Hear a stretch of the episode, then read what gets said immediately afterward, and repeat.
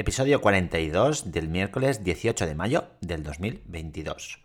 ¿Promociona o no promociona? Al final del día, ya por la tarde, hemos tenido una reunión, eh, pues el equipo docente de los dos sextos, más la orientadora, la jefa de estudios y la directora.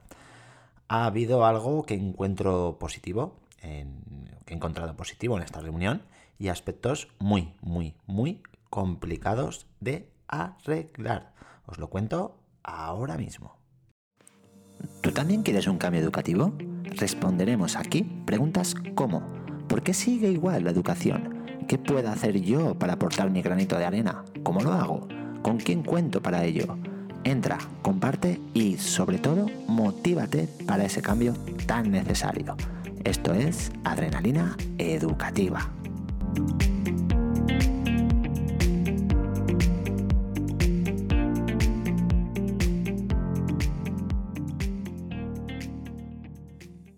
Antes de esa reunión, os quería contar la última sesión con mi clase. Ya había planteado algo parecido y, me ha gustado, me ha gustado. Decir que hoy el alumnado ha estado bien. He entrado y, he estado en clase como, como me gusta, relajado, disfrutando de los pequeñitos detalles que van surgiendo en la sesión, por ejemplo, que una alumna te cuente algo que le ha sucedido, una, una broma a otro alumno, observar cómo tal ayuda a cual. La verdad es que me he centrado en, estas pequeñitas cosas en las que no solemos fijarnos, pues la programación y los contenidos no nos lo permiten. Pues, ¿sabéis qué os digo? Que primero son las personas y después el currículum y no al revés y que el centrarnos en ellas eh, seguramente hará que, progresen más que si le exigimos, les exigimos que aprendan algo que no les va a servir nunca. Pero cuando digo nunca, digo nunca, nunca, nunca. Bien, os cuento la actividad. A partir de, de una lectura que ya trabajamos, pues tenían que hacer una búsqueda de palabras en las que suelen cometer algún error ortográfico he puesto el temporizador con esa magnífica herramienta llamada Classroom Screen y, he empezado a explicar la actividad o reto. Lo primero que les he dicho ha sido que tenían un premio de 6 puntos de experiencia para cada uno si completaban este reto. ¿Qué debían hacer para conseguirlos? Pues primero buscar esas palabras entre, entre toda la clase y distribuir una a cada a cada uno de, los alumnos, sin repetir ninguna, ni del texto, ni de las palabras ya colgadas que tenemos en clase, pues ya habíamos realizado esta actividad, no exactamente igual, pero parecida. Dos, tenían que escribir cada uno su palabra en un trozo de cartulina, resaltando el lugar donde se suele producir el error ortográfico. Es decir, si hay un acento que no solemos poner en esa palabra, pues hacerlo más grande, de un color diferente, destacarlo, vamos. Tres, eh, decidir entre toda la clase dónde colgar estas palabras. Cuatro, colgar esas palabras en ese lugar. Y por último, como era la última hora del día, pues dejar la clase perfecta y, bueno, eso, ordenarlo todo, recoger todos los papelitos que, había por el suelo y dejarlo toda, toda la clase pues, pues muy, muy bien ordenada. El resultado se ha traducido en buen trabajo, buena organización y han acabado la tarea antes de tiempo. Muy bien. Primer chute de adrenalina educativa.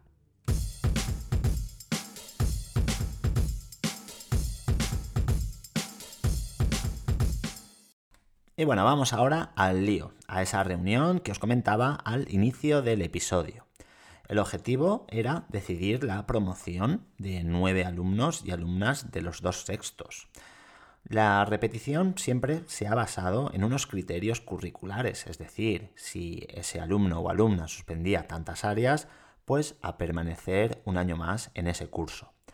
Desgraciadamente, esta concepción todavía sigue presente y se considera lo más importante. Y, no, no es así, no, no es así. Sonia, la orientadora, nos ha presentado un modelo para evaluar bien esta promoción o no, basada en diferentes ámbitos, eh, normativo, eh, personal emocional, curricular, sociofamiliar y organizativo. Cada ámbito recoge diferentes ítems que una vez completados te dan un muy buen análisis detallado y objetivo para esa decisión tan complicada.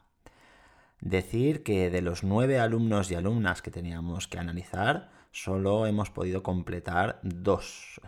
También, hay que decirlo, es verdad que, Sonia ha ocupado tiempo en la explicación de, esa, de esta planilla. Pero bueno, eh, la reunión no ha sido todo lo fluida que tiene que ser. Todavía continuamos enredándonos y hablando de cosas que no vienen al caso.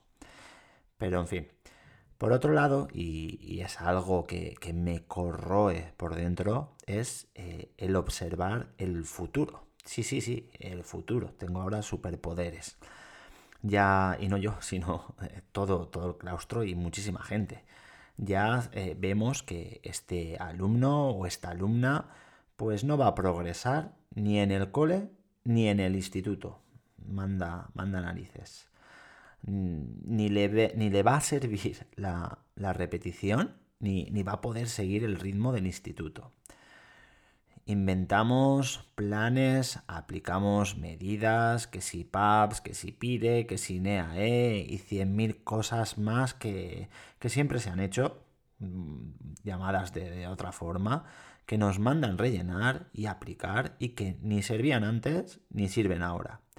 ¿Por qué no son útiles estas medidas? Pues lo voy a decir clarito, pero, pero bien claro.